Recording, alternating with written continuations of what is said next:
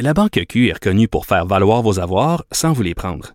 Mais quand vous pensez à votre premier compte bancaire, tu sais, dans le temps à l'école, vous faisiez vos dépôts avec vos scènes dans la petite enveloppe. Hmm, C'était bien beau. Mais avec le temps, ce vieux compte-là vous a coûté des milliers de dollars en frais, puis vous ne faites pas une scène d'intérêt. Avec la Banque Q, vous obtenez des intérêts élevés et aucun frais sur vos services bancaires courants. Autrement dit, ça fait pas mal plus de scènes dans votre enveloppe, ça. Banque Q. Faites valoir vos avoirs. Visitez banqueq.ca pour en savoir plus. Cube.radio. Geneviève Peterson. La déesse de l'information. Vous écoutez Geneviève Peterson. Cube Radio. On l'a vu, hein, des gens qui veulent aller se faire dépister et qui vraiment se frappent à des temps d'attente incroyables. Euh, plutôt cette semaine, à Longueuil, on avait des gens qui arrivaient euh, à un lieu de dépistage dès 6h20 pour une clinique qui ouvrait à 10h. À 10h20, euh, on prenait plus de nouveaux clients. Donc, c'est pas si facile que ça d'aller se faire tester et c'est pas si facile que ça d'aller se faire tester quand on a des enfants. Souvent, euh, c'est un véritable casse-tête et la question se pose et elle se pose quand même depuis un petit bout. Est-ce que ça serait pas le temps d'installer des espèces de cliniques mobiles dans les écoles, autour des écoles? Moi, c'était le cas à l'école de ma fille. À la première semaine, il y avait une clinique mobile qui a eu pignon sur rue, entre guillemets, pendant deux jours. Ça a été très, très populaire. Beaucoup de personnes sont allées se faire tester là. Ça serait peut-être beaucoup plus simple, beaucoup plus euh, aussi euh, tentant. Peut-être ça serait plus tentant d'aller se faire tester si on avait ces cliniques mobiles-là. J'en parle avec Marie Monpetit, qui est porte-parole de l'opposition en matière de santé. Bonjour, Madame Monpetit. Bonjour, Madame Peterson. Je voudrais qu'on fasse brièvement un retour là, sur le point de presse. Vous avez entendu M. Dubé dire euh, que c'était entre nos mains, hein, qu'on avait l'occasion de ne pas faire passer euh, notre région à orange. Euh, oui, ben en effet, je veux dire, c'est sûr que ça va. Ça, c'est, c'est les comportements de tous Mm. et chacun qui qui vont être qui vont être déterminants. Euh, ceci dit, euh, ce qu'on ce qu'on a reproché beaucoup au gouvernement au cours des derniers jours, euh, puis on, on- quand, quand on le fait, veut, veut pas, c'est parce qu'on on porte les préoccupations de nos citoyens, c'est que les consignes elles sont pas très claires, là. les balises sont pas très claires, les zones jaunes, les zones oranges. Euh, Qu'est-ce que ça veut dire être dans une zone jaune par rapport à être dans une zone verte? Euh, on comprend que l'indice c'est de, de et puis d'alerte est plus élevé, mais une fois qu'on a dit ça, euh, ça veut pas dire autre chose. C'est donc Mais c'est ça. euh, euh, Trouvez-vous qu'au niveau du gouvernement Legault, on, on va assez vite, là, c'est-à-dire, moi j'ai un peu critiqué le fait que je trouvais qu'on qu'on mettait pas des mesures à la hauteur de la situation. C'est-à-dire, d'un côté, on nous disait, Hey, écoutez, là, on a des cas, ça augmente, euh, et d'un autre côté, on interdisait la nourriture dans les bars et on disait euh, que l'Halloween serait peut-être annulé. Oui, mais non, vous avez tout à fait raison. là. Le, le, le premier ministre a fait, euh, a fait un point de presse il y a quoi 48 heures où il nous disait euh, qu'il était inquiet, euh, Mhm. que la situation euh, elle était critique, euh, que si la situation continuait d'évoluer comme ça, il y aurait il y aura encore des il y aura encore des, euh, des morts, que la, la deuxième vague sera pire peut-être pire que la première. Et, et dans la même conférence de presse, finalement, ce qu'il nous annonce, c'est ça, c'est les bars pourront plus servir de la nourriture après minuit. Euh, OK. En termes de cohérence, euh, je, pense que ça aussi, ça, ça ajoute beaucoup de confusion aux gens de dire, ben, euh, OK, je, je peux continuer de faire ce que je veux ou à peu près. Ça, il y a, il y a, le problème que le gouvernement a à l'heure actuelle, c'est il voit là, il y a un relâchement dans la population. Le relâchement, il était normal pendant l'été, mais là, il est en train de perdre l'adhésion euh, des Québécois à son message parce que il lance tellement toutes sortes de messages. Ça avait été comme ça un peu pendant la première vague. On va se rappeler le masque, pas de masque, euh, oui le masque, non plus de masque. Euh, ça, ça a créé beaucoup de confusion. Mais là, c'est un peu comme ça avec l'ensemble des euh, l'ensemble des, des, des, consignes ou des règles. C'est ça, ça c'est très très très préoccupant. Mais c'est comme si on avait un peu peur de la réaction si on sévit, parce que même tantôt, le monsieur Dubé a beaucoup insisté là-dessus, sur le fait qu'on prendrait pas de décision euh, rapidement. Euh, que même si on nous disait faites ci, faites ça, euh, qu'on allait vraiment prendre le temps de faire les choses. Puis à un moment donné, je me dis, est-ce que c'est un manque de projection? C'est un manque de projection. C'est clairement un manque de projection parce que dans, dans, dans les, on a questionné beaucoup le gouvernement puis le premier ministre justement hier pour qu'il dépose ces projections, euh, les scénarios épidémiologiques. Au printemps, il y avait des scénarios qui étaient qui étaient euh, disponibles jusqu'au mois de juin. C'est des scénarios qui se sont avérés euh, assez exacts, qui sont faits par des épidémiologistes, des experts en santé publique. Et là, le premier ministre qui nous dit, c'est qu'il n'a pas redemandé de nouveaux scénarios depuis le mois de juin. Euh, donc, de deux choses l'une. Un, ça veut dire qu'il est en train de gouverner complètement à l'aveugle.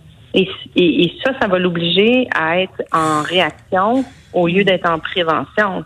Et, ben, écoutez, on va se parler de transparence ici, là, Madame Petit, parce qu'il y a des documents qui ont fuité sur Twitter pas plus tard qu'hier à propos euh, des codes de couleur. Tu sais, à un moment donné, euh, je pense qu'il y en a des scénarios, peut-être que la volonté des révéler au public pour plein de raisons là, euh, n'est pas là. Ben, moi, je serais assez surprise au nombre d'épidémiologistes puis d'experts en santé publique qui travaillent au Québec, qui font des scénarios qu'on soit en pandémie ou pas en pandémie. Là, je veux dire, quand il y a une épidémie de grippe, mhm. euh, euh, ces gens-là font des, des, prévisions.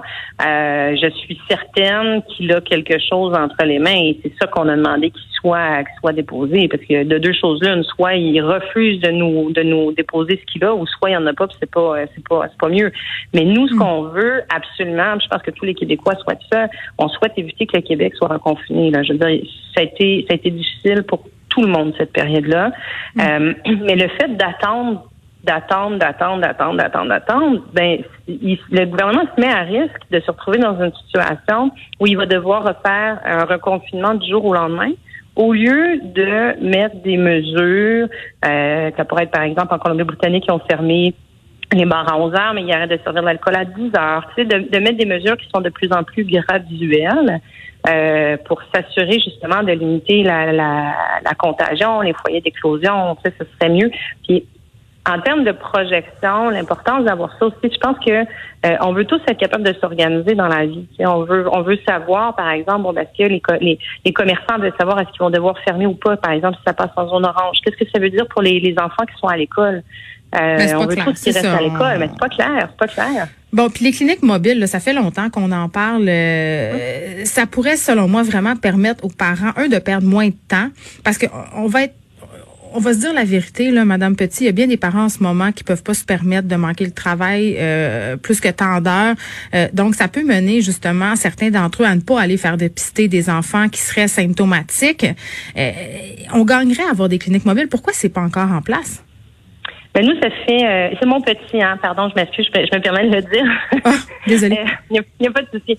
Euh, ça fait plusieurs semaines déjà, depuis le début du mois d'août, qu'on le demande, qu'on demandait au gouvernement d'anticiper euh, cette espèce de, de rentrée où, où tu sais, moi aussi, là, j'ai une fille à l'école, elle s'est retrouvée dans cette situation-là, le nez qui coule, ils sont tous en train d'attraper des rhumes mhm. parce qu'il y a des changements de température, ils ont mal à la gorge, et là, ça demande aux parents euh, effectivement de manquer des heures de travail. Puis là, ben, les tests de dépistage, vous l'avez bien dit d'entrée de jeu, les cliniques, c'est le chaos.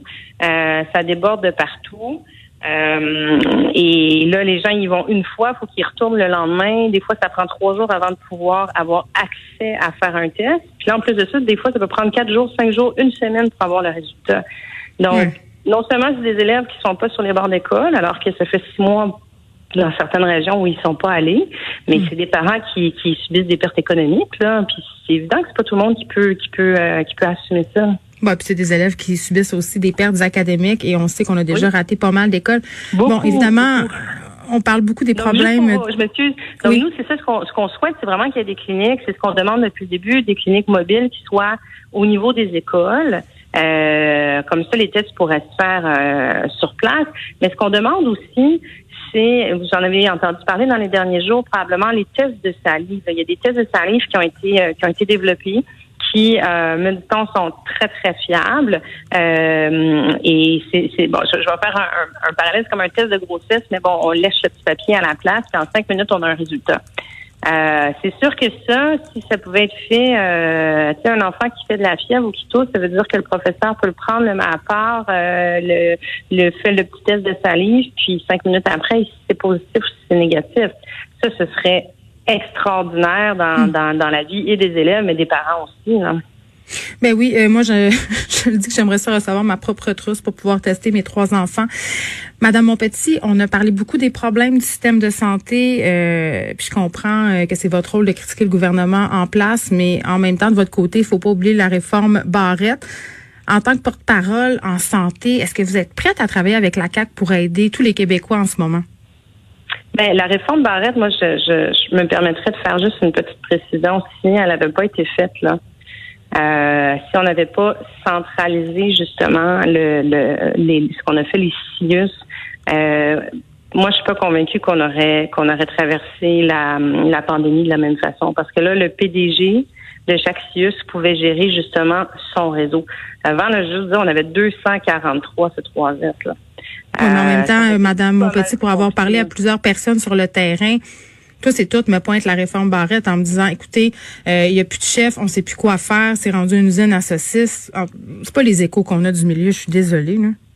Oh, ben j'ai des échos euh, différents. Je pense qu'il y, a toujours deux euh, deux côtés de médaille. Moi, je viens du réseau de la santé. J'ai travaillé 15 mm-hmm. ans. Euh, j'ai encore plein de gens que je connais dans le réseau. je pense que toute réforme a certainement ses faiblesses, mais a certainement ses forces aussi. Là. Donc, mais est-ce que pour répondre à votre question, c'est sûr qu'on veut travailler le but, l'objectif, c'est pas de critiquer. comme mm-hmm. opposition, comme porte-parole en santé, moi, c'est évidemment que je souhaite que le gouvernement ait un succès dans sa lutte à la pandémie. Je souhaite que le Québec a un succès à sa pandémie.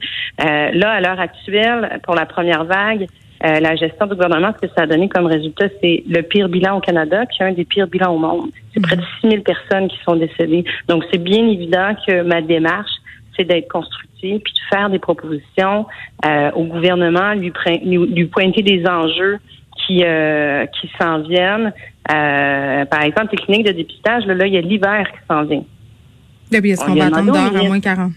Ben non, puis les travailleurs de la santé ne pourront pas euh, manipuler des écouvillons avec euh, avec leur mitaine puis être dans des tentes euh, en plastique dehors pendant 10 heures à moins 40. Hein.